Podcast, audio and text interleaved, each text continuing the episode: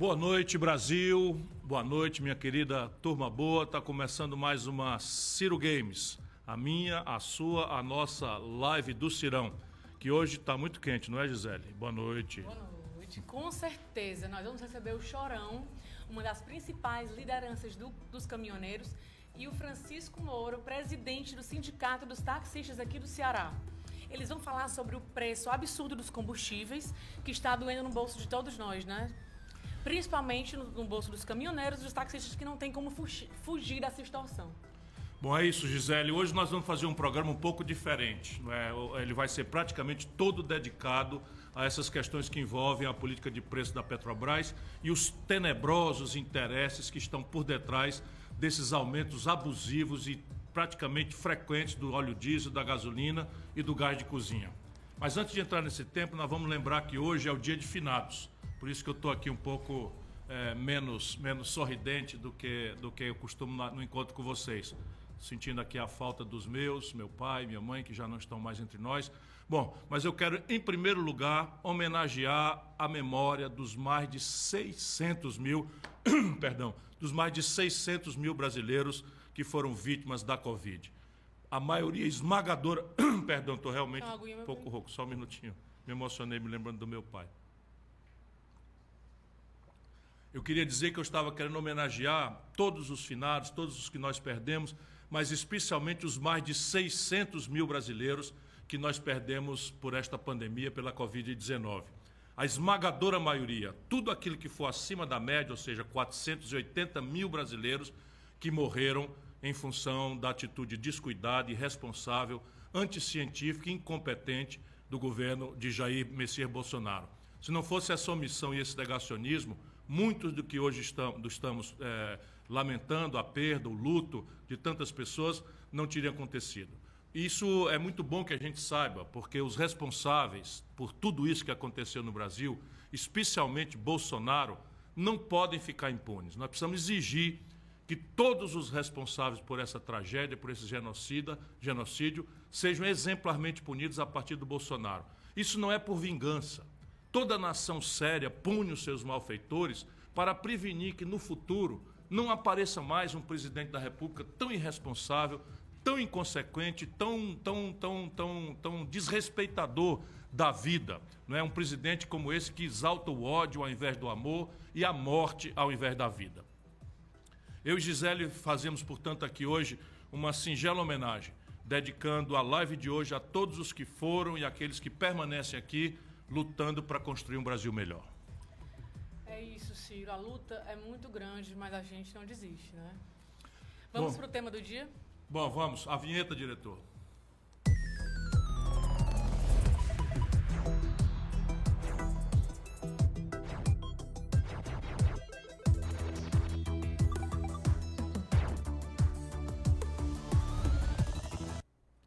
Bom, eu queria começar o tema de hoje começando a, a, repetir aquilo que muita gente, e eu tenho tentado todo dia dizer, é que o Bolsonaro transformou o Brasil num verdadeiro párea, numa espécie de marginal da comunidade internacional. Vocês viram o que aconteceu nessa viagem dele para a Itália?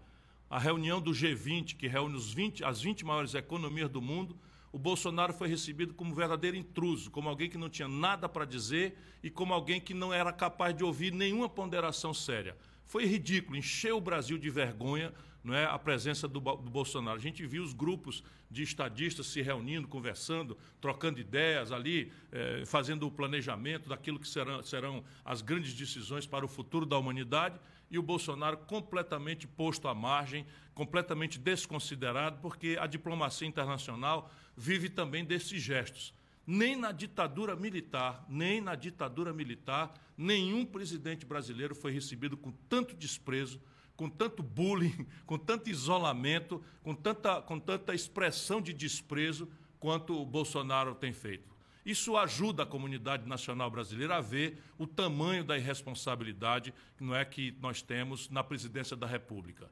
E por onde ele andou? Provocou tumultos, porque não tinha nada para dizer, e transformou a viagem numa espécie de turismo na Itália. E por onde andou foi só confusão. agrediram fisicamente jornalistas, a segurança do Bolsonaro. Até o presente momento, ele não deu uma palavra de repúdio, uma palavra de, de, de, solidariedade aos jornalistas brasileiros e italianos que foram agredidos e insultados, provocou protestos populares, provocou repressão policial, enfim, olha, um vexame o nome do Brasil falado em todos esses episódios por conta de um presidente é, absolutamente exótico, para ficar aqui numa palavra moderada, mas um presidente que é considerado um grande fascista, um grande bandido internacional por tudo que tem provocado. O vexame já seria muito se tivesse parado por aí, mas ele não parou por aí, porque em tempos de Bolsonaro o Brasil tem que passar vergonha e ser humilhado internacionalmente. Começou a COP 26, né, essa que é a Conferência das Nações Unidas para as Mudanças Climáticas. Bolsonaro não foi, e mandou para lá um ministro, deixa eu ver aqui o nome do ministro, porque é, Joaquim, Joaquim Leite. Veja, eu, que sou ligado a todos os assuntos públicos, preciso consultar aqui minha agenda para saber o nome do ministro. Um vexame geral, porque o Bolsonaro nem o Brasil tem nada para dizer a partir daquilo que a humanidade inteira sabe. Aqui nós temos no governo Bolsonaro sofrido, temos sofrido retrocessos monstruosos na política ambiental brasileira. Ele chegou lá, o tal ministro Leite, Jorge Leite, Joaquim Leite, e anunciou, assim, como uma coisa importante, que o Brasil vai reduzir ah, em 50% as emissões de gases poluentes até 2030. Isso porque o Brasil já tinha um compromisso de fazer isso até 43%, só que para chegar em 43%, muitos estudos foram feitos, muitos técnicos foram consultados.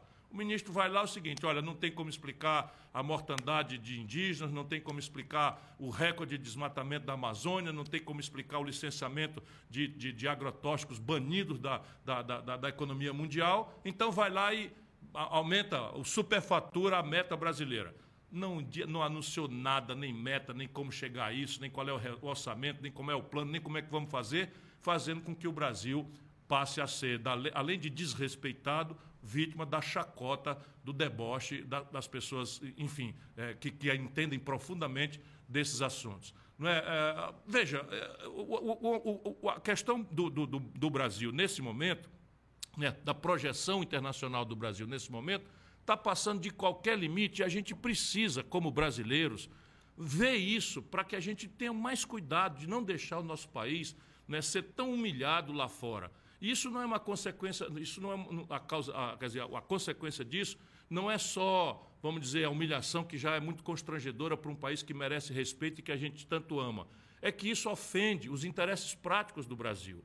Todas as questões comerciais, as questões de propriedade intelectual, as questões da, da paz mundial, tudo isso são a causa, a, a, imagem ruim do Brasil é, é, prejudicada por esse conjunto de coisas. E o limite da aberração do Bolsonaro vai indo, vai indo, vai indo, mas hoje nós vamos chegar àquilo que é um ponto que eu vou dedicar a live de hoje com mais, com, mais, é, com mais centralidade. Chegamos ao fundo do poço de uma política assim, estúpida de, de preços de administração dos preços dos combustíveis da Petrobras gás de cozinha, óleo diesel, gasolina, enfim. Eu, na verdade, eu gostaria que alguém me apontasse uma área, uma área só, uma sequer, onde o Bolsonaro, o governo Bolsonaro, atue com senso de responsabilidade e organização.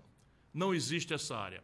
E aí nós chegamos, como eu disse, nesse tema de hoje, a política de preço da Petrobras e o que é que se esconde por trás dessa política de preço. Eu vou, vou, vou, vou, vou, dar, vou, vou fazer essa live hoje concentrado nisso. Eu disse na live passada e eu repito agora. Tudo que está acontecendo na Petrobras, nas bombas de gasolina, no, no botijão de gás na dona de casa, sabe, no querosene de aviação das passagens aéreas e, e, e, e das nossas Forças Armadas, no combustível das nossas Armadas, tudo isso faz parte de um plano bastante bem urdido por Bolsonaro e Guedes, para preparar a privatização da maior empresa nacional, da nossa maior empresa, que é a Petrobras. De um lado, você já sabe, uma política de preços tão absurda que provoca lucros loucos, exorbitantes, explosivos, os maiores da história, para quê? Para fazer a Petrobras ser a empresa queridinha dos mercados estrangeiros.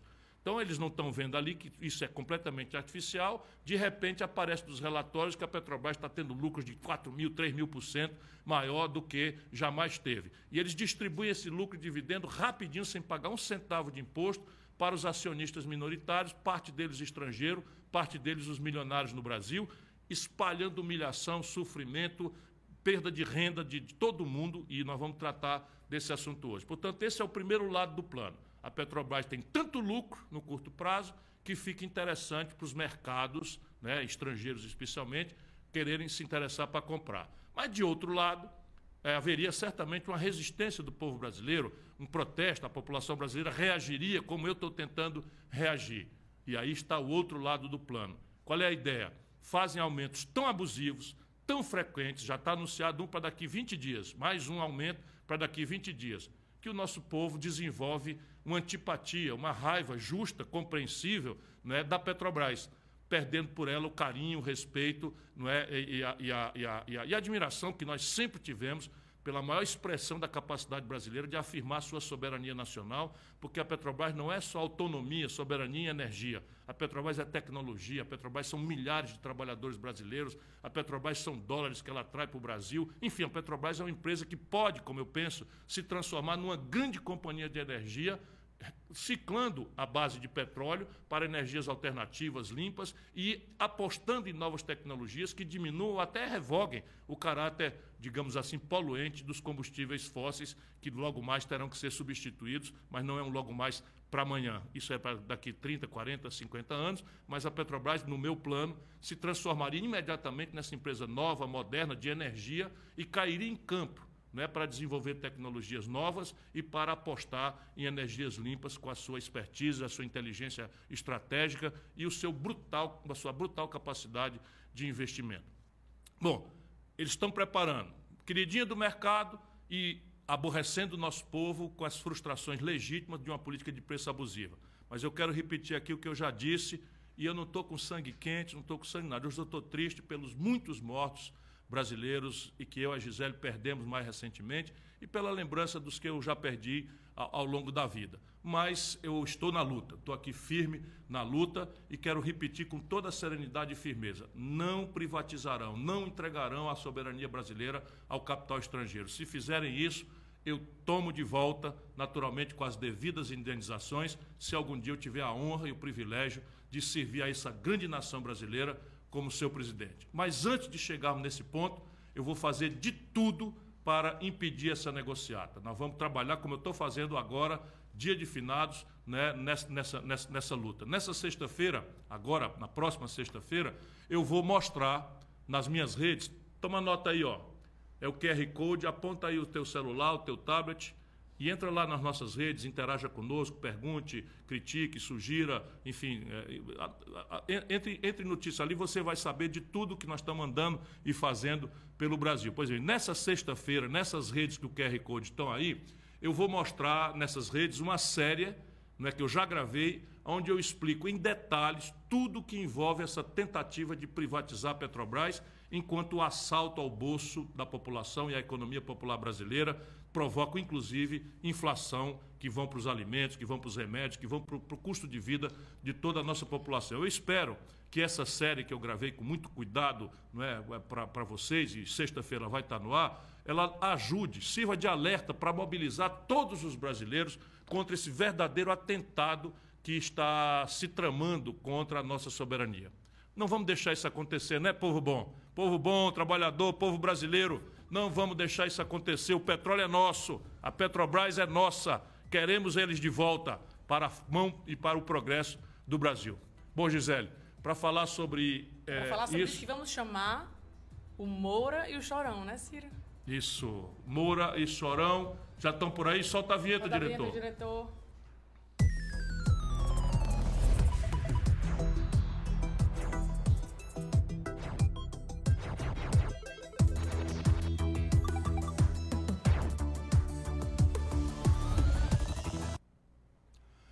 Bom, eu tenho a honra e a alegria e o prazer, quero agradecer muito de receber duas lideranças populares importantes do Brasil.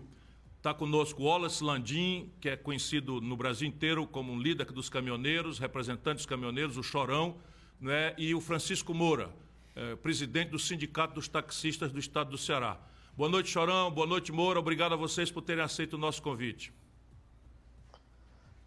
Boa noite, Ciro. Boa noite, Moura. É um prazer estar aqui com vocês, né? Poder estar conversando referente ao nosso setor de transporte e também a nossa situação que a gente vem, vem tendo, né? Totalmente diferente de 2018, a situação pior do que 2018, com esses preços de combustível subindo toda semana, né? E muito complicado que a gente está vivendo. Muito obrigado pelo espaço aberto para a gente estar conversando a referente a isso.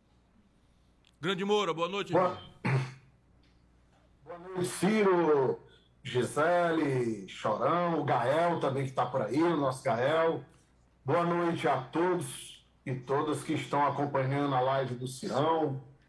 É, Para nós do Sinditax, do Sindicato dos Taxistas e da CSB, é um prazer estar participando desse debate aqui, nesse momento tão importante, nesse momento tão difícil. Quero aqui é, me, me juntar ao Ciro é, na questão da minha solidariedade, dos meus sentimentos a todas as famílias, que hoje é o dia de finados, que estão é, relembrando, tirando o dia para fazer visitas aos seus entes queridos que se foram, a, a, e de maneira especial aos mais de 600 mil brasileiros que se foram nessa pandemia, onde muita, muito um grande percentual dessas mortes poderiam ter sido evitadas se a gente tivesse um presidente da República compromissado com o povo, compromissado com a ciência, com, compromissado em resolver a problemática, em ajudar a resolver a problemática da pandemia. E, claro,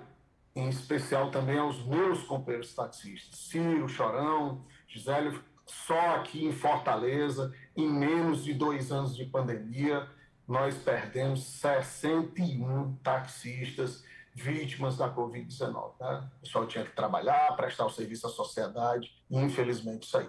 Mas, enfim, estamos aqui para é, participar desse debate com muita alegria e muito entusiasmo.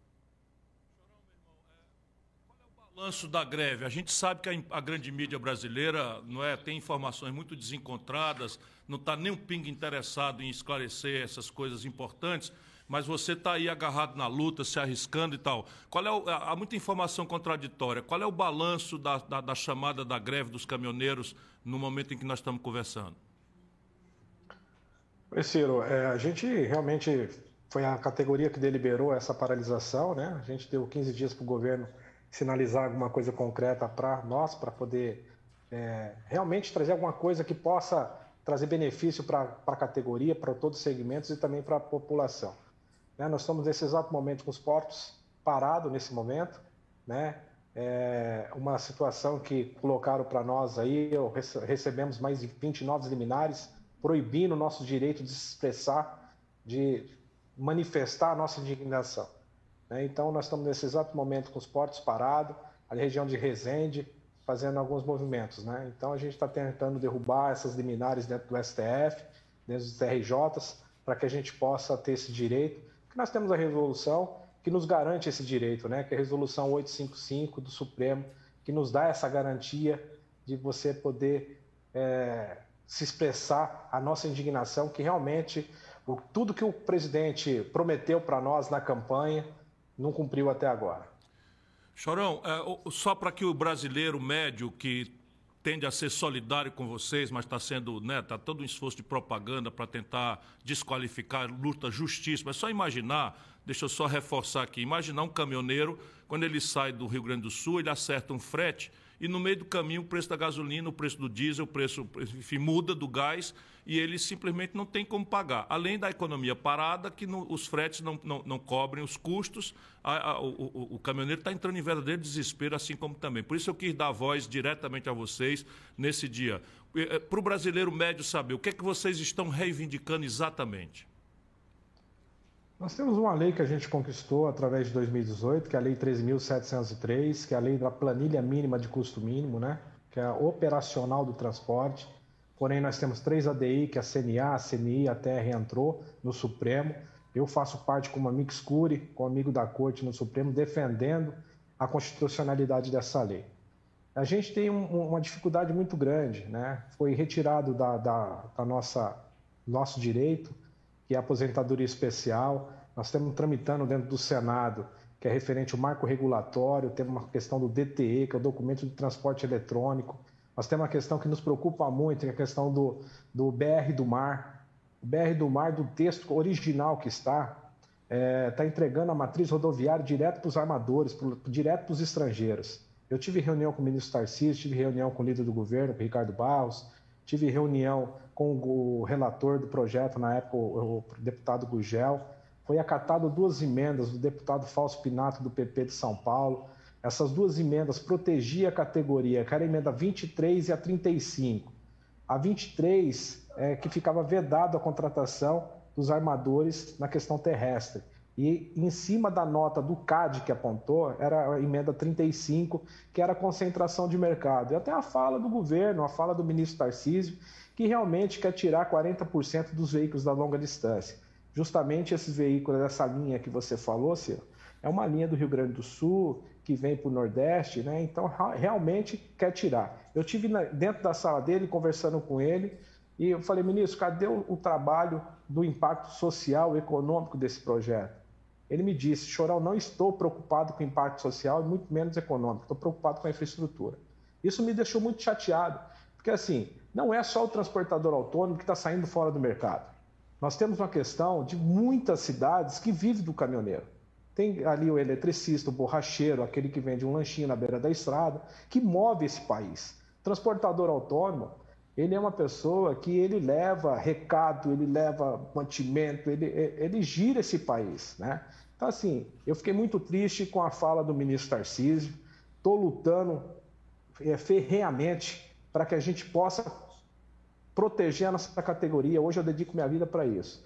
A paralisação está aí, nós orientamos, referente, por causa da, das liminares, orientamos a categoria a cruzar os braços, a ficar em casa, a ficar no local adequado, com segurança, para que não corra o risco.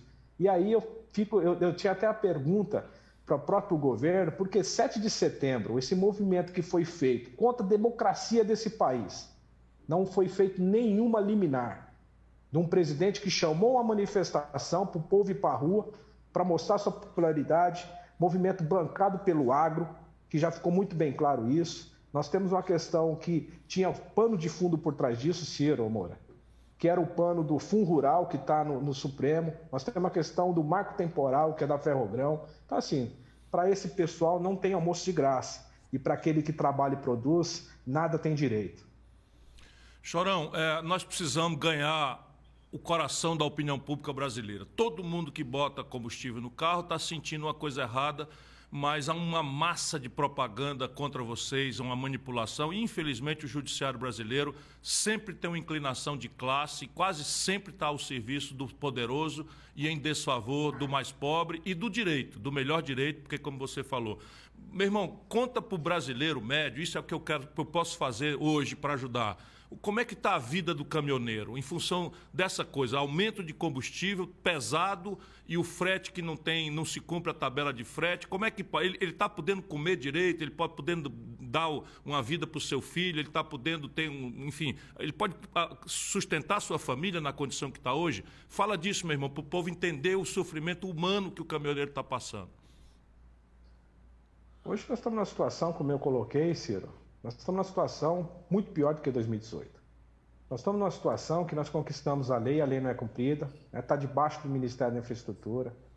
Nós temos aí uma média geral do, do, do diesel hoje, é de 5,21, né? Então, no Acre, eu conversei ontem com, com um irmão nosso, ele está abastecendo lá 6,42. Né? Nós estamos vendo aí a média do, da gasolina de 6,56. Né? Em Bagé, no Rio Grande do Sul, deu 7,88. Então, assim, nós temos uma, uma, uma Petrobras que deu um lucro de 31 bi, um acumulado no ano de 75 bi, distribuição de dividendos de 61 bi. Então, assim, nós não aguentamos mais. O caminhoneiro não precisa de auxílio combustível. Nós precisamos da dignidade, nós precisamos que realmente nós tenhamos um governo de pulso, de firme, que cumpra o seu compromisso. Daquela campanha que faça o, o, o compromisso e cumpra. Porque até agora não foi feito nada. Então nós estamos vendo aí uma situação que o transportador autônomo, principalmente, não tem uma condição, porque não consegue repassar esse frete, porque aumenta na questão na ponta para o trabalhador e também para a população. Não conseguimos. Nós temos um, um, setor econômico produtivo dentro do país que sempre escravizou, que escravizou o pequeno. Né? Então, assim, realmente nós precisamos de alguém que tenha peito, que tenha força e que cumpra, que tenha palavra. Você agora falou um pouco nisso. É, eu, não, eu não costumo tratar os meus convidados com esse tipo de, de, de, de constrangimento ou delicadeza, mas é um sentimento. Né? Eu compreendo as razões, assim, a maioria dos companheiros caminhoneiros acreditou no Bolsonaro. O Bolsonaro, na greve de 18, teve clareza, foi num piquete, esteve lá, enfim. E agora você me fala que o ministro Tarcísio é, nem sequer respeito teve pela, pela indelicadeza de dizer que não está preocupado com a questão social. Esse sentimento é médio entre os caminhoneiros? Assim, como é, como é que está o sentimento do, dos caminhoneiros em relação ao governo? Não quero falar de política, haverá hora da gente falar nisso, mas o sentimento médio do caminhoneiro, qual é hoje em relação ao governo? Eu estou muito desacreditado. Faz três anos que eu sento na mesa no Fórum TRC, participo de audiências públicas. Na semana retrasada, a gente participou no desenvolvimento econômico, indústria e serviços, né? até o deputado Helder Salomão, presidente. Referente ao Ministério da Infraestrutura. Ministério da Infraestrutura, é, eu faço um resumo muito claro. Ele é muito bom na parte da, da infraestrutura que ele está fazendo. Mas isso tem tudo um pano de fundo por trás. Né? Existe a questão da cabotagem, dessa questão aí do, do BR do Mar, do porta a porta. Né? Quando o setor econômico executivo senta com o ministro da infraestrutura ou senta com o governo, ele transfere que é a melhor coisa para eles. Ele passa essa segurança para o setor econômico e produtivo. Quando o transportador autônomo senta ou o transporte senta com ele, ele também transfere essa responsabilidade que é a melhor coisa do mundo. Né? Então, assim, nós estamos num setor, numa situação muito triste. O transportador não consegue mais levar, nem sequer manter o seu equipamento. Né? Não conseguimos transferir. Nós precisamos do quê? Que o ministro tenha sensibilidade, que esse governo tenha sensibilidade e que cumpra o que nós conquistamos, que é a lei. A lei foi feita para ser cumprida. Né? Então, assim, nós estamos reivindicando esse direito, questão da aposentadoria especial, como eu te falei, questão do marco regulatório que está tramitando na mão do senador Luiz do Carmo, nós temos a questão do DTE, nós temos a questão do, do da BR do Mar, que precisa ser feita com os reajustes, e só que nós temos um trabalho muito duro, que nós temos um governo que hoje trabalha para os acionistas.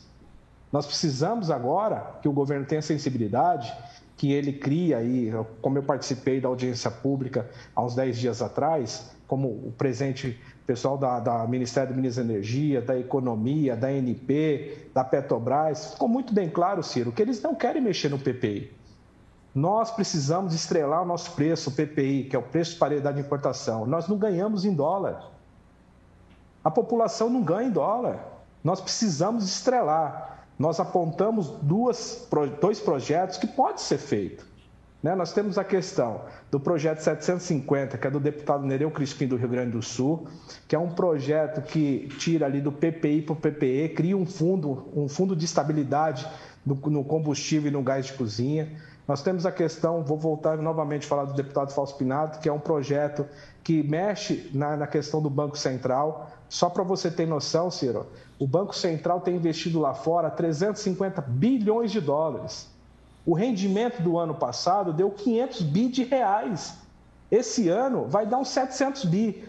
Tem como fazer, só que precisa escolher. Acionista, nosso super-ministro Paulo Guedes, junto com o presidente, ou a classe trabalhadora. Não está ruim só para os transportadores autônomos. Está ruim para o taxista, está ruim para o transporte escolar, está ruim para a classe trabalhadora, para o mototáxi. Então a gente precisa realmente se unir. A população precisa se unir, que somente com o clamor popular, através da pressão, esse governo vai fazer, porque senão, meu irmão, nós vamos morrer todo mundo abraçado.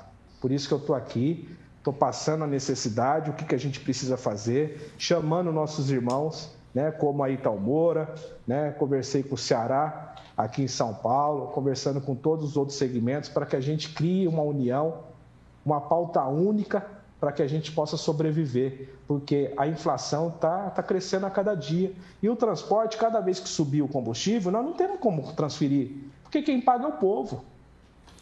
Todo mundo precisa ouvir essa palavra aí, Brasilzão, não é? Não vamos deixar nossos irmãos lutando sozinhos, a luta deles é a nossa é a dos pobres do Brasil inteiro, é a das vítimas de tudo. Segura aí, Chorão, um pouquinho, que eu vou chamar o meu amigo Moura, presidente do Sindicato dos Taxistas do Ceará, não é? Moura, o, o, o Chorão está falando aí da, da, parte dos transportes de carga. Eu quero que você converse comigo um pouco para que a população entenda o drama, porque a, o óleo diesel, a gasolina, está no preço de tudo, não é? Mas vocês apanham na testa imediatamente, porque é o principal custo do trabalho de vocês. Nós, aplicativo que não paga os impostos que vocês pagam, 30 mil desistiram. Como é que está a vida do taxista com esse negócio de, de, de, subir gasolina toda hora, subir álcool atrelado à gasolina e dólar, tudo, e, e, e, a renda e as tarifas amarradas e congeladas, porque também os prefeitos estão aí com medo não é, de repassar esses custos. Fala, eu queria dar a palavra a você também para falar por, por todos os taxistas e, e, do Brasil. Obrigado, Ciro. Em primeiro lugar, eu queria aqui prestar toda solidariedade ao Chorão e aos caminhoneiros do Brasil, dizer que os taxistas, nós taxistas, somos totalmente solidários à luta dos caminhoneiros, à justiça, o justíssimo é, movimento que por eles está sendo organizado. Então, pode contar e contem, viu, Chorão, com o nosso apoio, com, com a nossa compreensão. Nós estamos vivendo, Ciro, esse drama. Hoje, é, quero lhe dizer que a cada 100 reais que o taxista apura, sai para trabalhar, apurou 100 reais de corrida, 50 fica lá no posto de combustível, 50 reais. Aí ele tem que ter 50 reais, sobra para ele 50 reais para manutenção do carro, para é, é, levar o sustento para dentro de casa, para a reposição do carro. É uma, é uma coisa desumana que está acontecendo hoje. De repito, de cada 100 reais que a gente apura hoje em corrida de táxi, 50 já ficou lá. Se preço do pneu, aro 15, vou lhe falar aqui o pneu do aro 15, que é o mais usado pelos taxistas, Hoje está 450 reais a unidade de um pneu. Os quatro pneus para trocar é R$ 1.800. São R$ 1.800. Quando a gente bota um jogo de pneu no carro, nós só conseguimos rodar no máximo estourando seis meses com esses pneus. Agora eu me, eu me pergunto, como é que nós vamos ter condições de sustentar nossas famílias, de fazer a manutenção do veículo, de fazer a reposição do carro, porque o táxi roda muito depois de dois anos.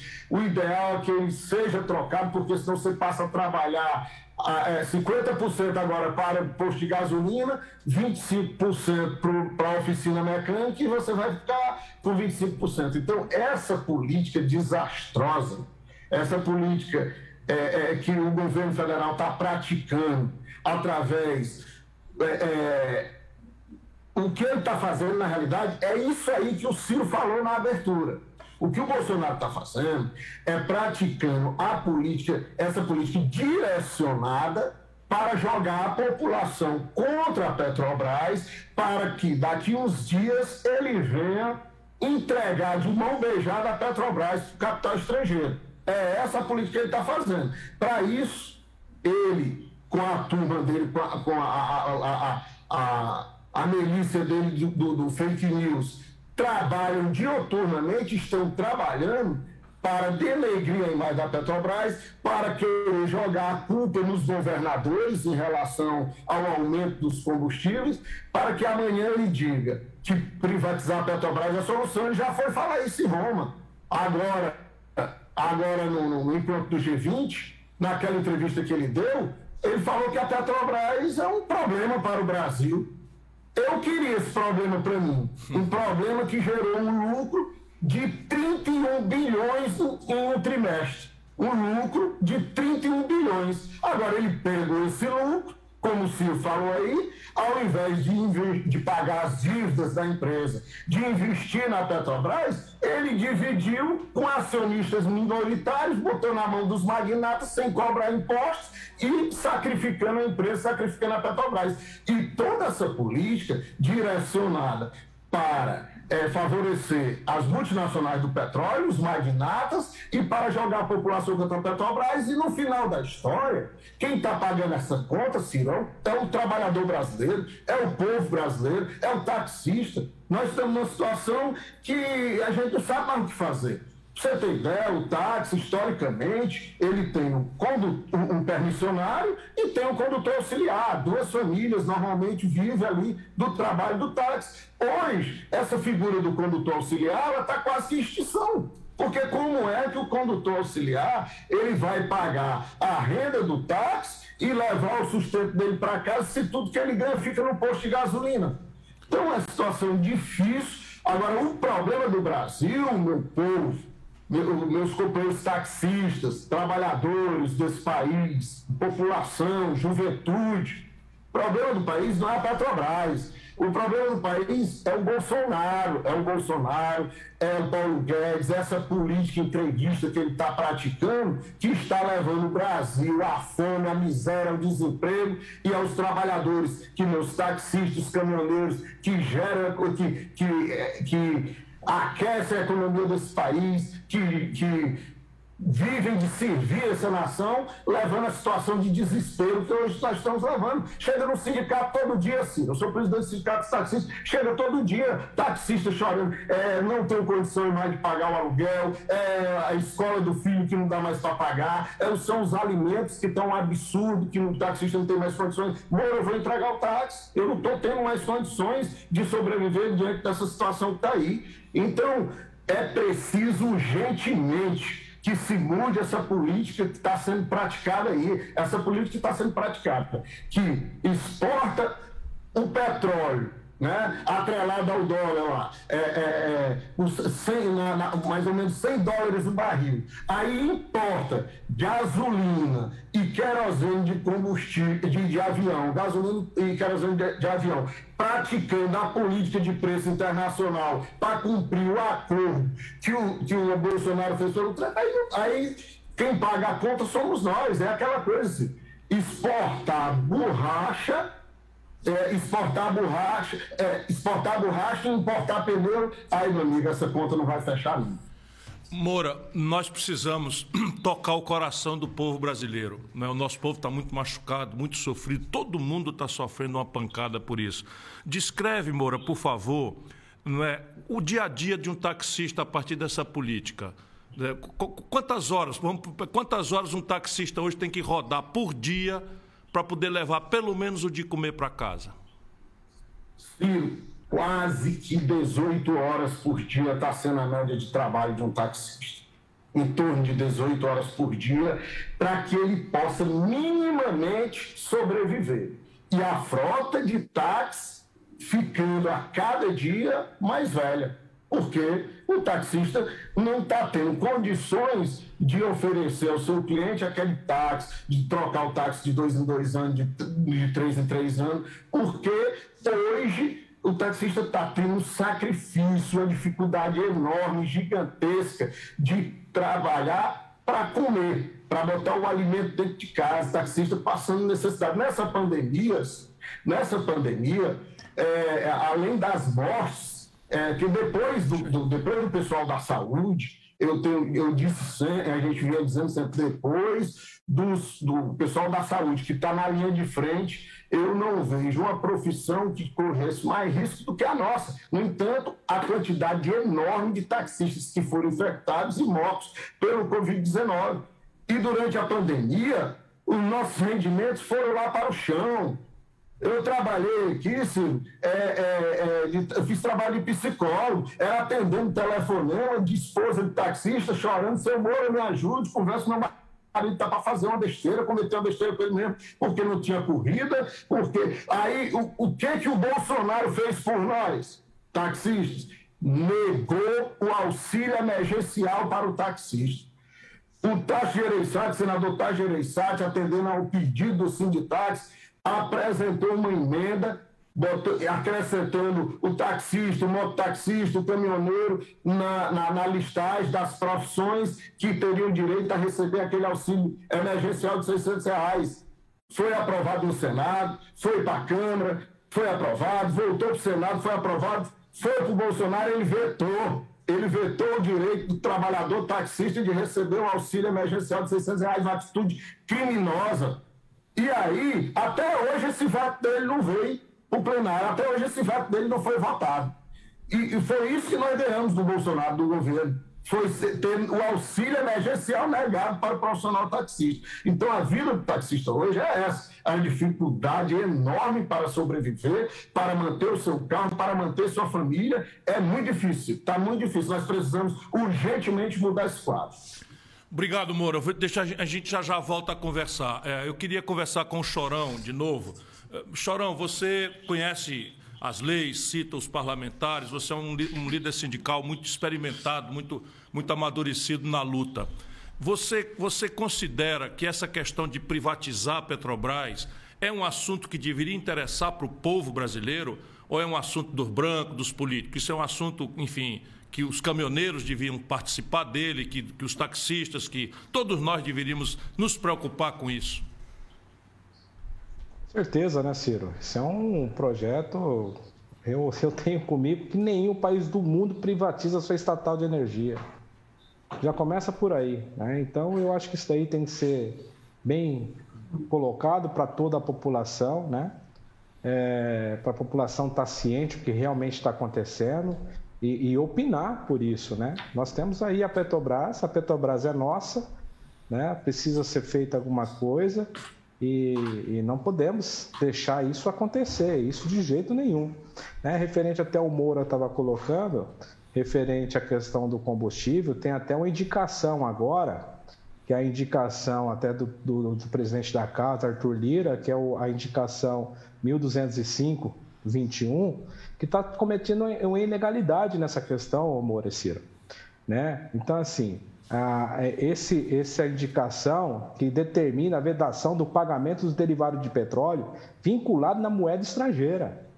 Então está sendo cometido uma, uma, uma ilegalidade, já foi encaminhado para a Casa Civil, agora precisa do presidente de estrelar o PPI, porque está comprovado que é a ilegalidade disso. Isso a gente já tem uma, um alívio, né? Isso a gente consegue ter um alívio. Esses projetos de é, congelar ICMS, né, que foi proposto lá para reduzir 3,75 no diesel e 7 na, na gasolina, eu vejo como paliativo, não resolve a situação. Precisa deixar muito bem claro que esse congelamento de 90 dias não é um projeto do governo federal e sim dos consórcios dos governadores, né? Então a gente precisa. Uma coisa que a gente precisa colocar aqui também, que ninguém fala disso, viu, Ciro? Ninguém fala disso, que é referente o quê? O combate à fraude, adulteração e sonegação fiscal dentro do combustível. Ninguém fala disso. Nós temos um levantamento na, na ordem de 40 bilhões de sonegação e de adulteração dentro desse país. Precisa ser feita alguma coisa, colocar os órgãos competentes, fazer essa fiscalização. E não vai precisar, Moura, de auxílio nenhum para transferir para quem realmente precisa em uma questão da pandemia dessa.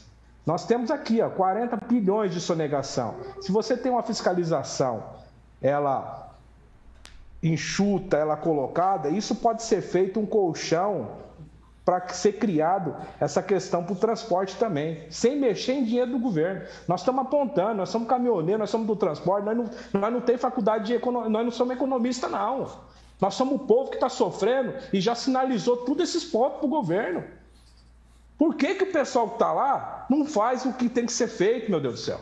O povo está sofrendo. Nós estamos vendo em mercado osso a R$ reais a promoção. Nós estamos vendo nas capitais famílias pegando comida no lixo.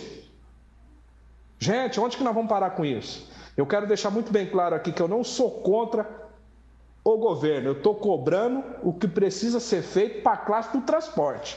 É isso que eu luto e é isso que eu brigo. Eu estou dedicando a minha vida para isso e vou bater e vou apontar onde tem que apontar. Na hora que ele tiver que elogiar, eu vou elogiar também. Só que o transporte rodoviário de carga, como taxista, como pessoal dos motores de aplicativo, como táxi, como transporte escolar, todo o segmento está sofrendo. E automaticamente a sua família, que é o povo. Então, gente, vamos se unir. A hora é agora. Nós precisamos lutar para que a gente possa resgatar, não deixar privatizar. País nenhum privativa sua estatal. Então, nós precisamos realmente de lutar todo mundo junto, numa pauta unificada, que não é nada demais. O petróleo é nosso, eles vendem em real e faz a gente comprar em dólar. Está errado. Moura, eis aí a palavra do Chorão. Na sua opinião, você está de acordo, enfim, com essa avaliação que muitos fazem, de que o que está acontecendo é de propósito, ou seja, fazer a Petrobras ficar muito lucrativa no curto prazo, de forma artificial, explorando um monopólio na prática, no lombo do taxista, do, do motorista de aplicativo, do, do, de todo mundo que paga combustível, e em seguida antipatizá-la para poder preparar para entregar para os estrangeiros? Você está de acordo que essa política é o que está em marcha? Essa política que está sendo implementada é essa aí mesmo. Inclusive, isso aí vem desde o, o governo Michel Temer.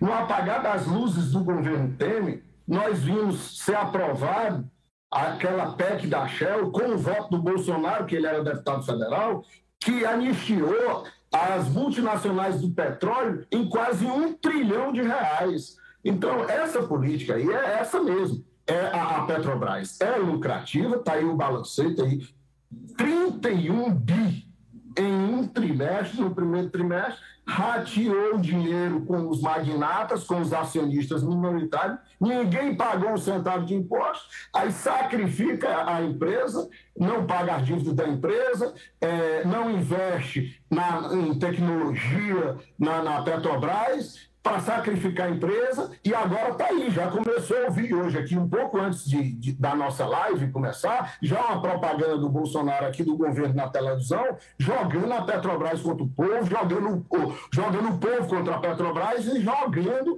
o povo contra os governadores, querendo dizer que ele é mais um fake news pago com o nosso dinheiro com o dinheiro do povo. Porque o Bolsonaro, ele, ele não é só um, um, um, um, dissemina, um disseminador de fake news, ele é o próprio fake news. Ele somente, onde ele vai, é essa decepção que você falou aí na abertura, assim, foi assim agora no G20, foi na plenária da ONU, uma vergonha, uma vergonha internacional, é, é, agora está sendo um absurdo essa agressão, fica aqui a nossa solidariedade aos profissionais de imprensa que foram maltratados, agredidos pela polícia e pelo segurança do Bolsonaro. Então, essa política é isso aí mesmo, que está se desenhando. Agora, o que o Chorão diz, nós temos que nos unirmos nessa força da, da classe trabalhadora, os taxistas, os caminhoneiros, os metalúrgicos, os professores, o povo de bem desse país, que está aí com o apoio do Ciro Gomes, é, é, e de todos que querem ver essa nação para frente,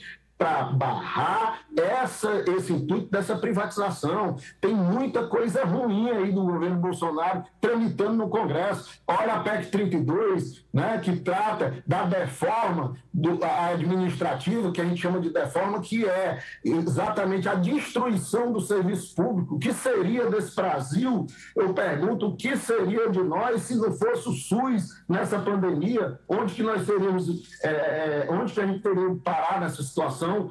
Apesar do Bolsonaro, apesar do, do boicote do governo, do governo negacionista, genocida, mas o SUS é, é, foi um baluarte, o sistema de saúde nessa pandemia e o, o, sucesso que teve, o sucesso que está tendo da vacina, do povo vacinado, isso é uma, é uma conquista, uma luta, foi, foi está sendo uma luta do povo, da classe trabalhadora, dos homens e mulheres de bem desse país, que foi para cima, que não aceitou o governo genocida, a política negacionista e exigiu e cobrou a vacina. Nós, taxistas, Fizemos manifestações nesse Brasil todo, mandamos e-mail para o ministro para incluir os profissionais taxistas no grupo de prioridade da vacina. Ele, assim como ele fez no auxílio emergencial, que ele deu não, mais uma vez ele deu não ao profissional taxista. Você pode ver que nós não fomos incluídos na lista de prioridade para vacina, portanto, essa, essa, essa, essa rumo de morte que teve por aí. Eu concordo plenamente, a Petrobras é nossa, é do povo, é rentável, é, nós somos autossuficientes, temos condições de tocar a nossa própria vida aqui, de gerir o nosso, a nossa própria riqueza, o nosso próprio petróleo, sem precisar estar tá se agachando para os Estados Unidos, para o capital estrangeiro. Bom, para encerrar, eu deixo vocês à vontade, os dois, para mandar uma mensagem a quem nos assiste e aos colegas de vocês que vocês representam. Deixa eu só dizer aqui uma coisa para o povo que está nos acompanhando ao vivo e que fica acompanhando na, na, nas nossas redes sociais. Está na hora de todo mundo se unir. A gente não precisa ter lado partidário, lado político, como o Chorão falou, como o Moura falou. A gente precisa apenas ver o que é justo. E, e repare, todo mundo está sofrendo o pão que o diabo amassou por essa política estúpida. Mas essas categorias que estão aqui hoje, que eu fiz questão de dar a palavra a eles, estão sofrendo na testa. São famílias. Eles estão passando 18 horas trabalhando para levar um centavo para casa, estão passando necessidade. Enfim, eu não quero passar mais da conta, mas ouçam esses líderes. Eles não são do meu partido, eles não são da minha aliança. Eu apenas quis dar nesse dia a voz a eles que estão lutando. E a gente não pode ficar na sombra, no conforto, deixando essa gente sofrendo, humilhada, sem dar uma solidariedade. Chorão, é, o microfone é teu. A mensagem que você quiser falar para seu, seus colegas e para o povo brasileiro. Mais uma vez, Ciro, eu queria agradecer esse espaço aberto né? Como você falou, não sou do seu partido, é, não tenho esse interesse aí de, de, criticar o lado A, o lado B, e, e justamente eu estou aqui para levar a voz do nossa, da nossa categoria que realmente está sofrendo e de todos os setores. Então, mas eu peço à população que vocês nos apoiem, nos ajudem. Nós estamos com um movimento na rua, nós estamos nos portos e nós fomos recebidos nos pontos de, de manifestação pela PRF, sem deixar a gente com o direito de, de se manifestar. Nós estamos tentando derrubar essas liminares, mas eu tenho certeza que com a ajuda do povo, com a ajuda do povo, todo unido, porque tanto a direita como o centro, como a esquerda está sofrendo, está todo mundo pagando esses preços absurdos, sem ter condições de manter nossa família com dignidade. Então, pessoal, o movimento está na rua, a hora é agora. A hora é agora. Vamos junto para que a gente possa conseguir trazer uma segurança, um futuro melhor para nossa família e para os nossos filhos. Fica com Deus, que Deus nos abençoe. Amém. Moura, a sua mensagem, meu irmão, para a sua categoria, mas especialmente para o povo brasileiro que precisa, sabe, se tocar. A pobreza é uma só. Todo mundo precisa se ajudar.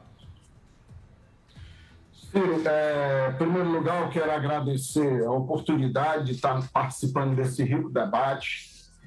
E eu quero aqui, de, eu sou testemunha, eu sou um assíduo, acompanho direto a Ciro Games, e aqui eu vejo passar realmente gente de todas as ideias, de todos os partidos, e está de parabéns o Ciro por, por é, tocar o debate com essa, com, com, com essa ordem.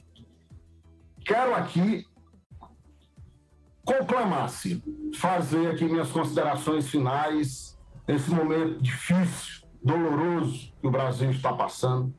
Eu quero aqui conclamar o povo brasileiro, a minha categoria de taxista, profissionais taxistas nesse Brasil.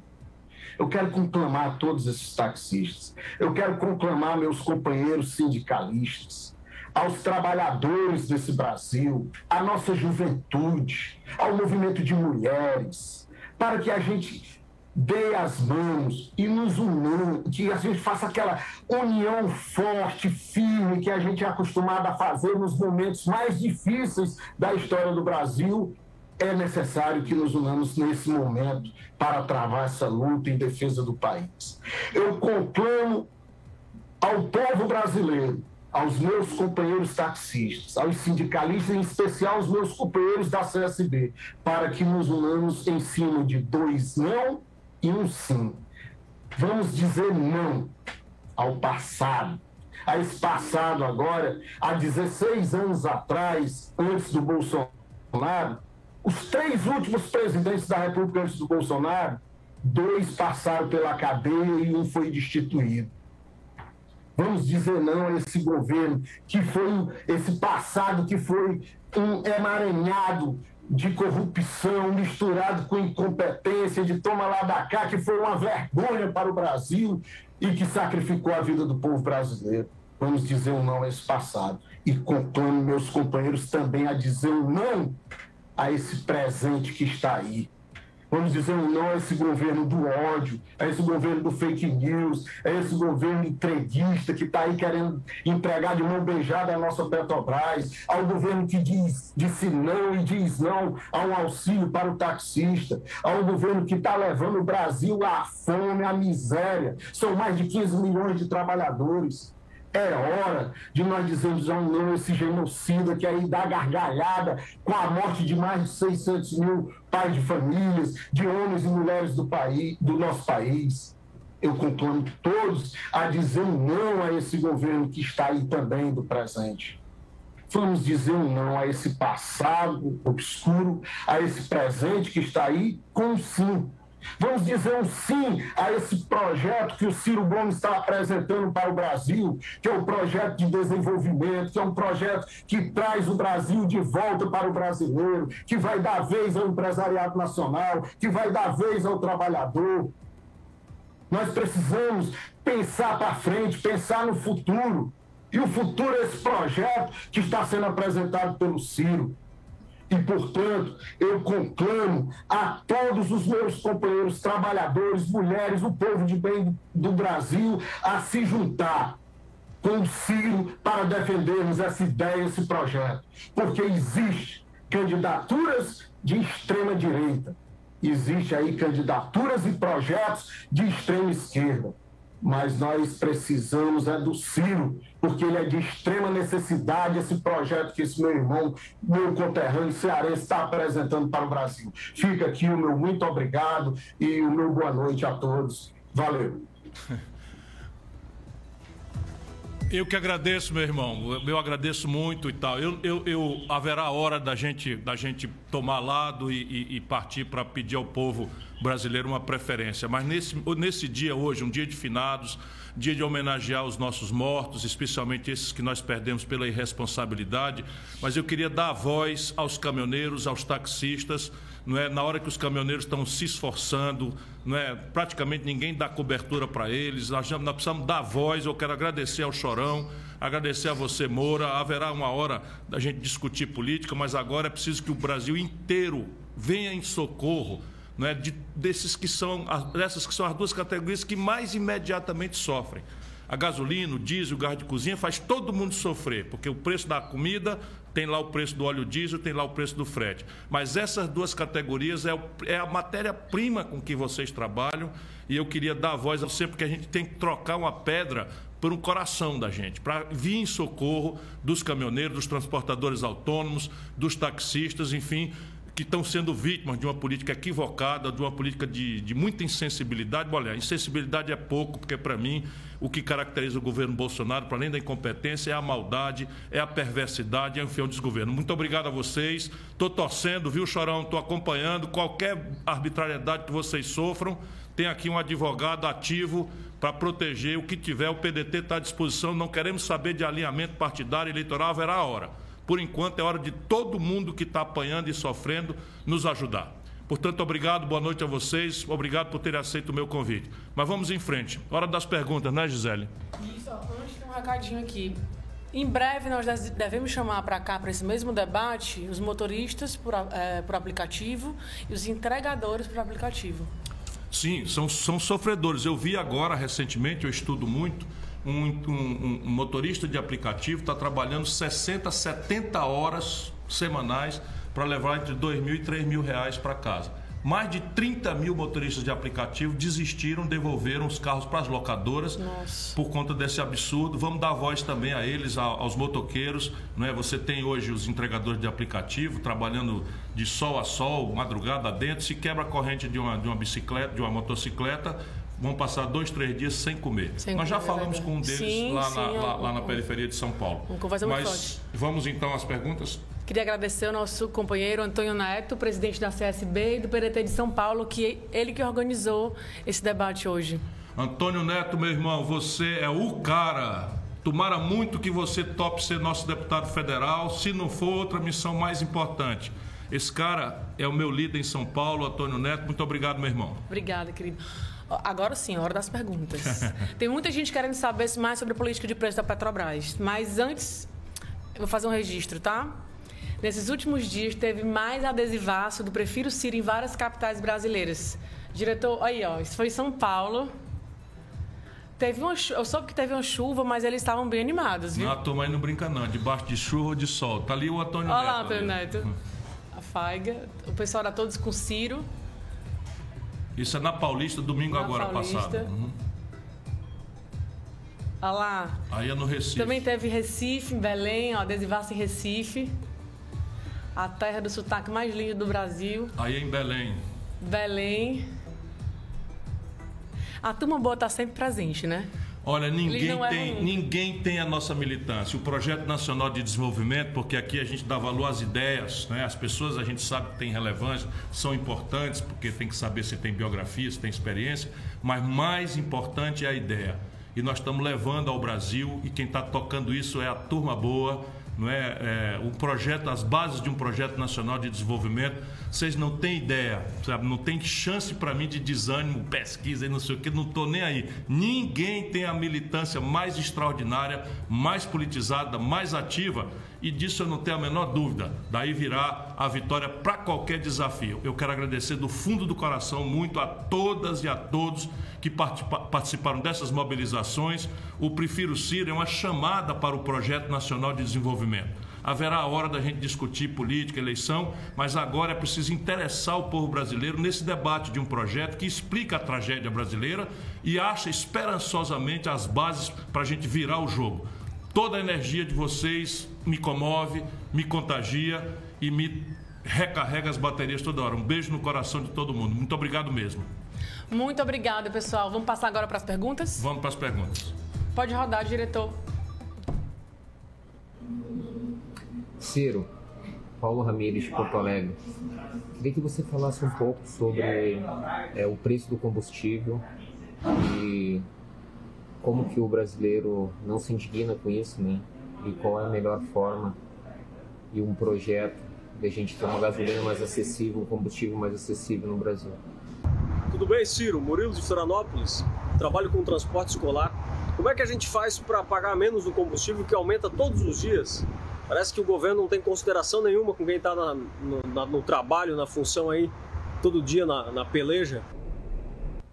Bom, são dois irmãos do Sul, né, do Rio Grande e, e, de, e de Santa Catarina. Santa Catarina está um pouquinho longe, mas não tanto. Mas do, do, do, do, Rio Grande do Sul, muitos brasileiros, e eu começo a responder assim, estão atravessando a fronteira e indo abastecer na Argentina, que não tem grande produção de petróleo, por R$ 3,10 o litro. E no Brasil nós já estamos olhando o R$ 8,00 o rio para não chorar o litro de gasolina em alguns lugares do país. Deixa eu tentar explicar de novo, porque isso daqui, é, é, ele chama assim, PPI. Então, PPI, que diabo é PPI? É Política de Paridade de Preços Internacionais. Então, Política de Paridade Internacional. Esqueça essa sigla, vamos explicar no popular. É assim. Como é que se faz o preço, vou repetir aqui, vamos dizer, de uma roupa? Custa o pano, X custa a linha X, custa o botão X, soma o custo, não é? Se esse pano foi comprado em real, soma quanto custou em real o pano. Se o botão tal custou em real, soma em real e bom. Quando acaba de fazer o custo da produção do, do produto, no caso aqui a roupa, você bota os outros custos, a energia, o aluguel, um pedacinho do aluguel da loja, etc, etc, e aí terminou o custo. Aí você bota um lucrinho que a concorrência né, fica um olhando para o outro para não ficar muito caro, e aí esse lucro é o preço final. Custo é mais lucro é o preço final. Pois bem, a tragédia da Petrobras, ou eu diria, o assalto que a Petrobras está fazendo no seu bolso, taxista, caminhoneiro, entregador de aplicativo, motorista de aplicativo, transportador escolar, enfim, de todo mundo, porque o preço do combustível está no preço da comida, está no preço do remédio, porque eles são transportados de caminhão. Se subiu muito o diesel, o motorista de caminhão desesperado vai ter que passar esse custo para o frete e o custo do frete vai passar para o preço da carga e a carga vai passar para o preço de tudo. Então, voltando, como é que a Petrobras está fazendo? Esquece o custo, porque o petróleo está aqui no Brasil, no subsolo brasileiro. A produção brasileira é todo o custo dela é em real, na nossa moeda o salário dos petroleiros é em real, o, né, o, o, a manutenção das, das plataformas, das, da, da, das máquinas que tiram o petróleo, paga em real, tudo isso é em real. Né? E o, o povo trabalhador ganha em real. Pois bem, como é que faz a Petrobras? Primeira questão, são duas questões gravíssimas. A primeira, nós tiramos um barril de petróleo em real e fazemos, vamos dizer, o equivalente em dólar, para a gente fazer o cálculo aqui para comparar com o mundo. Então, nós tiramos um barril de petróleo por 30 vezes 5, 30 vezes 6, 18 dólares. Nós tiramos um barril de petróleo por 18 dólares. Isso vai variando, depende do tipo e tal, mas tira um, tira um barril de petróleo por 180. Não, peraí. 18 peraí, dólares. Tiramos, o que é tiramos? Vai, tiramos assim, vai lá, no, vai lá no chão, faz a perfuratriz, tira o petróleo do subsolo. Ah, tá. Então a gente produz o custo para produzir, não disse o pano? Produção, então o custo para produzir um barril de, de petróleo, petróleo, no Brasil é de 18 a 30 dólares. Uhum. Quanto é que ele devia cobrar do povo brasileiro? Que é a principal matéria-prima da roupa é o pano, a principal matéria-prima da gasolina, do óleo diesel é o petróleo. Quanto é que ele devia cobrar? O custo de 18 a 30 dólares. Ele não faz isso. O que, que a Petrobras faz? Do Michel Temer para cá. Olha, isso foi decidido na política, não foi decidido por nenhuma coisa, nenhuma lei, nem nada. Bolsonaro é um grande mentiroso incompetente, porque diz que não pode mexer. É mentira. Uma reunião do Conselho de Administração já já eu explico. Então vamos lá. O custo da Petrobras é em real e eles, ao invés de cobrar, e é o custo no Brasil, eles, ao invés de cobrar esse custo, eles olham para o preço internacional do petróleo, que é o produto que mais oscila no mundo. Qualquer crisezinha mata um general, iraniano, os americanos matam, aí explode o preço do petróleo. Né? Um navio atravessa na, no canal de Suez, explode o preço do petróleo. O governo americano né, abre uma confusão com, com, a, com, com, a Coreia do Norte, explode o preço do petróleo. Então, o que é está fazendo essa grande administração do Bolsonaro? Pega o preço especulativo lá fora, abandona o custo, como se eu pegasse a roupa e ao invés de custar o pano, eu olhasse assim: quanto é que custa o pano mais caro que existe lá fora, a seda chinesa, e eu cobro aqui. Só que aqui eu não posso fazer isso com a roupa porque tem concorrência. A Petrobras tem um monopólio.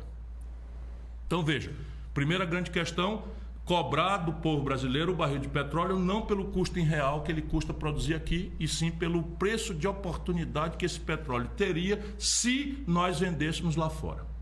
Essa é a queda. Agora o coice qual é? O Brasil paralisou as suas refinarias de produzir. Refinaria a fábrica de gasolina, a fábrica de óleo diesel. Parou. 30% está destruindo as refinarias, destruindo simplesmente. E resolveu abastecer o Brasil trazendo gasolina de fora, óleo diesel de fora, querosene de aviação de fora, gás de cozinha da dona de casa do estrangeiro. Tudo que você compra do estrangeiro você paga em dólar. dólar. Resultado, quando o Bolsonaro tomou posse, você precisava de R$ 3,70 de real para comprar um dólar de gasolina. Agora, com o desastre do governo, você precisa de R$ reais e quase 70 centavos de reais para comprar o mesmo dólar de gasolina. Portanto, eles dolarizaram o preço dos, da, da, da, gasolina, mesmo da gasolina produzida no Brasil. Então, é, é, por que, que, é tão absurdo? Porque eles estão variando o preço conforme a especulação internacional do barril de petróleo e variando o preço conforme muda o dólar. Nada a ver com os custos de produção da Petrobras. Tanto que é claro isso que esta montanha de dinheiro vira tudo lucro. E aí vamos pegar aqui. Então, uma empresa tem um lucro muito grande, nós não tem, não que ter nada contra lucro. A Petrobras deve ter lucro e tal. Mas o que é que você faz uma empresa com lucro? Se ela tiver dívida, qualquer administrador minimamente capaz, sério, tudo que o Bolsonaro não é, porque o Bolsonaro é corrupto e incompetente, mas qualquer administrador sério é o seguinte: se a empresa tem uma, um grande lucro e tem uma enorme dívida, tem que pegar esse lucro e pagar a dívida e melhorar o balanço da empresa. Ou, e você pega esse lucro e faz um programa de investimento. Novas refinarias no Maranhão, no Ceará, terminal a, a, a no Rio de Janeiro, terminar Abreu e Lima em Pernambuco, enfim, fazer com que o Brasil não precise comprar em dólar do estrangeiro a gasolina que nós sabemos fazer aqui. O que é que eles fazem?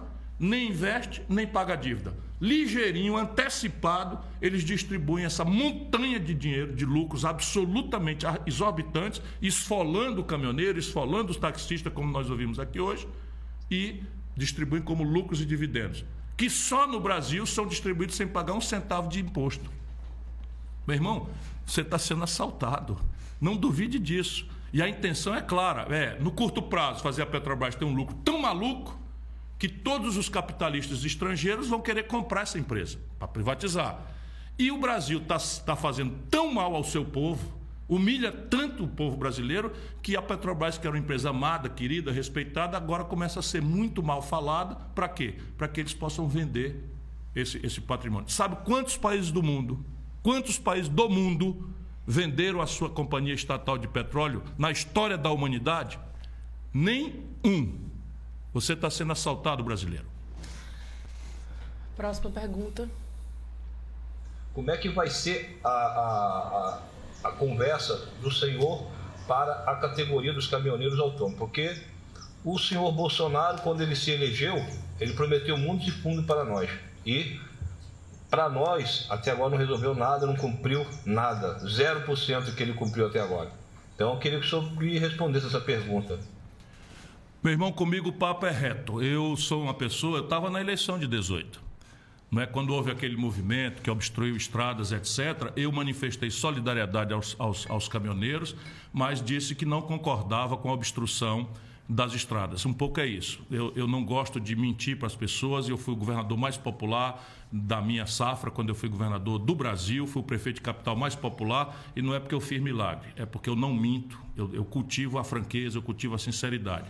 Então, os caminhoneiros são absolutamente responsáveis pela, pela, pela, estrategicamente pelos fluxos logísticos que eles chamam. Ou seja, quem carrega o Brasil nas costas são os caminhoneiros. E, portanto, é com essa dignidade e esse respeito que eu vou tratar. Então, a primeira questão é: qual é a pauta? Acabei de dar a palavra aqui ao Chorão, na hora que está todo mundo querendo esconder o esforço de protesto justo que os caminhoneiros estão fazendo, eu trouxe aqui para o meu programa. Pode acreditar que tem um bocado de gente que acha ruim isso, mas eu acho absolutamente central. Então, algumas coisas são óbvias. Aposentadoria especial, eu acho isso absolutamente legítimo, absolutamente correto. Não é? Política de frete, de, de preço mínimo de frete. Ora, se você tem uma bandeira para o táxi, por que, que você não tem uma bandeira para o taxista, para o caminhoneiro autônomo? É uma coisa que todo mundo entende. Não, a bandeira é o seguinte: a bandeira é o custo mínimo, é o imobilizado para pagar, porque nós não, eu não quero para o Brasil aquilo que nós estamos fazendo, que é a uberização da economia. Então é preciso formalizar. E aí um punhado de outras coisas cuja pauta eu conheço bastante bem. E o que for apalavrado será cumprido, porque eu sei dizer sim para cumprir e eu sei dizer não e exercitar a autoridade, que é o que está faltando acontecer no Brasil. Por hoje eu quero dizer a vocês o seguinte: a primeira providência do meu governo, algum dia tendo eu a honra e o privilégio, se for essa vontade de Deus, pela mão generosa do povo brasileiro, de eu servir essa grande nação como seu presidente, eu vou mudar a política de preço da Petrobras. E eu vou dizer como é que faz. A gente faz assim, ó, faz um edital nos jornais anunciando que a Petrobras convocou o seu conselho de administração onde a maioria é controlada pelo acionista majoritário, que é o povo brasileiro, representado pelo seu governo, e vai anunciar um fato relevante. A Petrobras anunciará antes que vai mudar a política de preços e que será uma política de preços compatível com a estrutura de custos mais rentabilidade necessária para remunerar a Petrobras, o seu imobilizado, uma, uma fração para amortizar a dívida e uma fração para o investimento para verticalizar o que, que vai acontecer no tal mercado? Na mesma hora que eu anunciar isso, que eu puder eventualmente chegar à presidência, o preço das ações da Petrobras tende a despencar.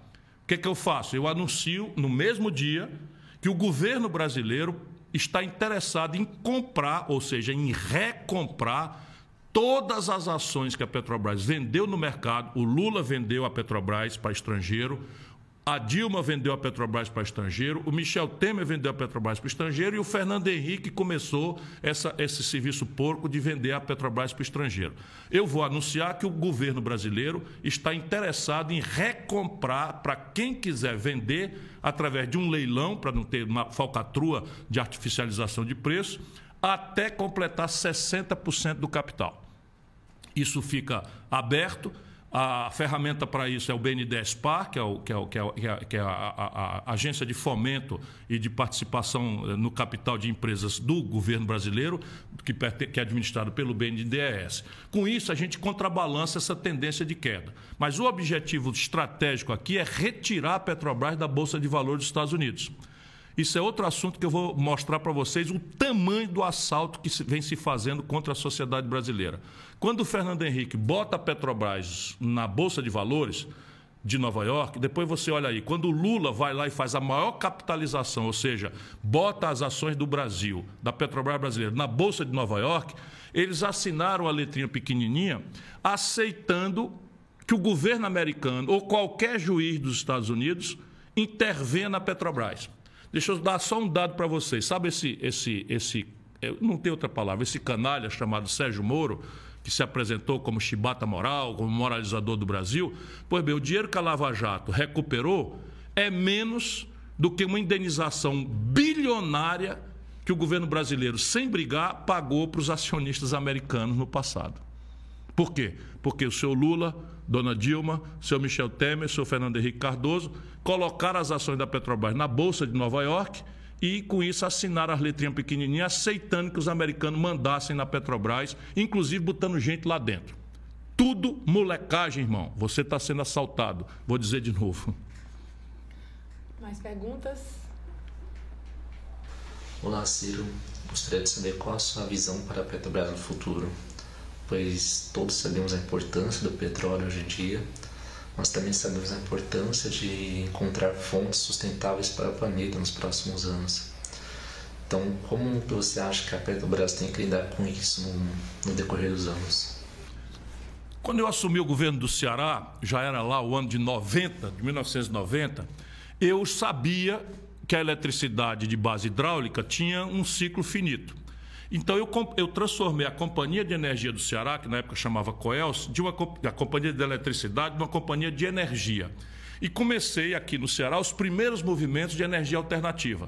Trouxemos, fizemos um mapa eólico, é o primeiro mapa eólico do Brasil, pelas informações que eu tenho. Trouxemos da Alemanha as três primeiras torres que estão aqui no Porto do Mucuripe, são torres pequenininhas, na época não tinha essas mega torres, e começamos a experimentar energia solar, tudo importado. Mal comparando, apenas para dizer que eu estou ligado no futuro, essa é a minha, minha, grande, minha grande sensibilidade é essa. É, eu, quando as pessoas me perguntam se eu tenho saudade, eu digo que tenho saudade do futuro. Eu quero imediatamente transformar a Petrobras numa grande companhia de energia. Ao invés de ser uma companhia de petróleo e gás, ela será transformada rapidamente numa grande e moderna companhia de energia.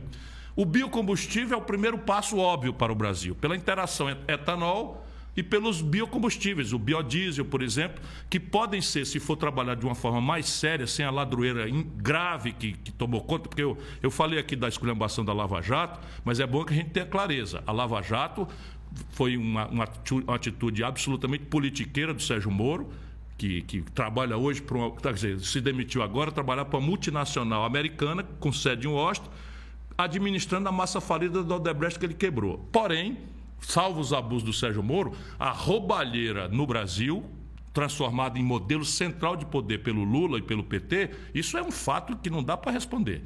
E a Petrobras foi assaltada. Todo mundo sabe do que, aconteceu na Petrobras e eu denunciei um bilhão de reais de contratos sem licitação para Eunício Oliveira, com quem o Lula anda hoje, não é? o Sérgio Machado na, na Transpetro sendo base da ladroeira de Renan Calheiros e Romero Jucá, com quem o Lula anda hoje e tal. Enfim, então a roubalheira é grande. Eu preciso profissionalizar a Petrobras, estabelecer um contrato de gestão para a Petrobras, mas ela muda de personalidade, passa a ser uma grande e moderníssima companhia de energia. Nós já estamos começando no Ceará, eu vou mostrar logo mais para todo mundo, um grande polo de hidrogênio verde. Então nós vamos pegar água servida de Fortaleza, no porto do Pecém, quebrar essa água servida com um processo chamado eletrólise, que usa energia elétrica, e dessa, desse processo de eletrólise você tira o hidrogênio e, e invasa esse hidrogênio já com pré-compra para a Europa, que vai substituir rapidamente, não, não significa rapidamente, converter todos os carros em 30 anos em hidrogênio, mas vai começar aceleradamente. Estou dando exemplo prático daquilo que eu pretendo fazer para a Petrobras. A energia que se usará nessa eletrólise aqui é toda eólica, porque o Ceará já tem 50% de excesso da energia que nós precisamos de base eólica. E estamos avançando muito pesadamente para a energia solar. Isto será o campo da nova atuação da Petrobras. Uma grande e moderna empresa de energia, lato senso, porém não caiamos na ilusão de que petróleo, que é poluente, né, vai ser substituído do dia para a noite, como os canalhas do bolsonarismo aí estão propondo. Guedes falou que ela não vai valer nada em 30 anos. Ô, meu irmão, você acha que nós somos tudo panaca e idiota? Se ela não vai valer nada, será que alguém quer comprar? Então, por quê? Porque os americanos estão indo à guerra por petróleo. A guerra, as grandes convulsões ainda são de base no interesse econômico do petróleo. E o Brasil é um dos raríssimos países do mundo que tem autossuficiência sobrando de petróleo. O que, é que nós temos que fazer? Apostar numa estratégia de uso né, desse petróleo para exportar valor agregado e não petróleo bruto, o oposto do que eles estão fazendo e converter a Petrobras também numa grande locomotiva da superação do atraso tecnológico brasileiro. Desculpa a pergunta ser cumprida, mas a Petrobras é uma das grandes e essenciais ferramentas da virada da tragédia econômica brasileira, da estagnação econômica, para um novo projeto nacional de desenvolvimento. Se a gente perde a Petrobras, a Eletrobras, o BNDES, o Banco do Brasil, a Caixa Econômica, fica quase impossível você mexer nos botões corretos para o Brasil retomar o desenvolvimento, o emprego. E, volto a dizer, ciência e tecnologia são um caminho também para atenuar, quem sabe em curto prazo, os efeitos poluentes, não é? que influem no, no, no aquecimento global do combustível fóssil. E isto aqui é, está no plano estratégico que eu tenho na cabeça para a Petrobras. Maravilha. Agora uma pergunta que nós recebemos pelo Twitter do Robson Oliver. O preço dos combustíveis vai afetar, essa é última pergunta, tá? Uhum. O preço dos combustíveis vai afetar no, no valor da passagem de ônibus? Certamente, porque quando você. Deixa eu falar aqui, o preço dos combustíveis mexe com todos os preços da economia, todos. Então veja, o dólar mexe nos preços de tudo, mas mexe primeiro no combustível, porque nós estamos importando, sabendo fazer e deixando parada a nossa fábrica de fazer e tal. Mas tem coisas importantes, tipo defesa. Atenção, senhores militares honrados, que são a maioria. Atenção, meus irmãos da Força Aérea Brasileira, que foi a primeira força que me deu a medalha. Aliás, eu tenho todas as medalhas militares brasileiras, não é como um sinal do meu respeito e tal. Mas é, é preciso que a gente denuncie. Atenção, militares do meu Brasil, varonil. 100% do querosene de aviação que o Brasil hoje usa na nossa aviação civil e na nossa aviação militar estão sendo importados do estrangeiro, vindo dos Estados Unidos. O Brasil sempre foi autônomo na produção de querosene de aviação. E agora, veja bem, se nós entrarmos numa escaramuça bélica, simplesmente nós, o camarada fecha a torneira da, da exportação. Eu rio para não chorar. A, a, a, a baderna que está acontecendo no Brasil. Assim como eu estou dizendo, se a gente entrar numa escaramuça bélica, porque a gente não quer ir para a guerra nunca, mas se a gente quiser ter um projeto nacional, nós temos que ter uma força dissuasória, de defesa, capaz de dizer não. Pois bem, na hora que a gente disser não, o cara fecha a torneira do querosene de aviação, nossos caças ficam todos parados no chão. Tenha santa paciência. Tenha paciência, para não dizer, tenham vergonha na cara, senhores que nos governam. Não é? Então, veja, o preço dos combustíveis, é a pergunta dele, é? Uhum. se mexe aonde? Deixa, deixa... A passagem de ônibus. Ora, o óleo diesel é o principal custo da passagem de ônibus. Então, se sobe o óleo diesel exorbitantemente, a passagem de ônibus vai sofrer uma pressão grande, como está acontecendo. E aí o que está acontecendo? Tudo quanto é de prefeito não é? e governadores que administram concessionárias de, de transporte estão segurando tarifa. Sim. Resultado do prejuízo hoje na, na área de transporte de massa no Brasil é gigantesco. A frota está envelhecendo, ninguém mais repõe. A população que anda de ônibus sabe o que eu estou falando, a decadência do sistema, e ou seja, todo mundo perdendo, o usuário perdendo, o setor público perdendo, o empresário perdendo, e só alguém está ganhando, o milionário dono da ação, da ação minoritária da Petrobras. É. A nossa live está terminando, tá? Mas ainda tem uma surpresinha. Quem conta? Opa. Você ou eu? Conta você, surpresa é sempre bom. tá bom, então, obrigada. Para encerrar nossa live de hoje, manifestando a nossa solidariedade aos caminhoneiros, vamos exibir um clipe do Ciro Caminhoneiro. Oba!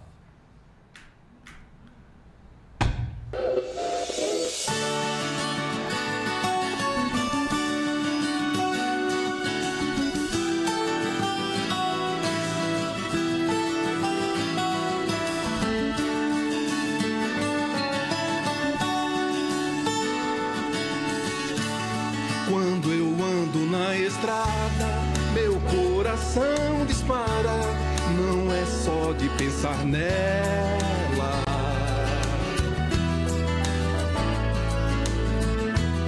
É de sonhar um Brasil que não esqueça da gente, que não jogue meu futuro na janela. Cortou? Ah, Ai, gente. Isso não, diretor. coração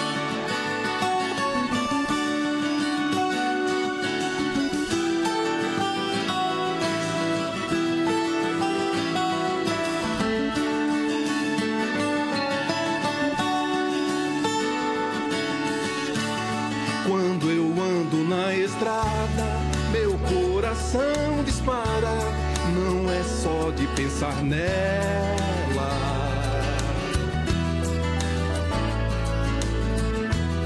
É de sonhar um Brasil que não esqueça da gente, que não jogue meu futuro na janela.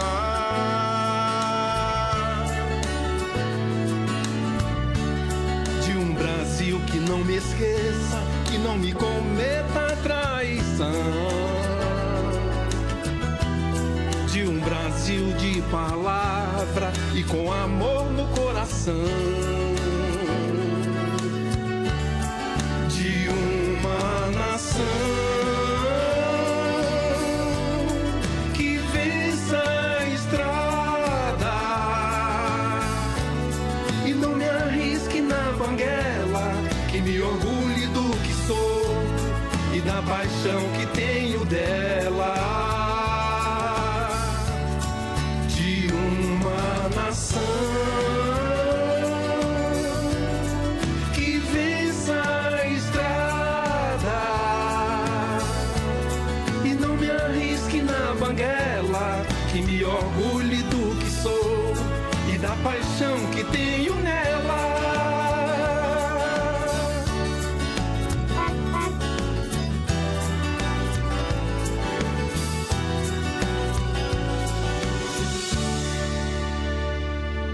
A minha homenagem a vocês que carregam o Brasil nas costas.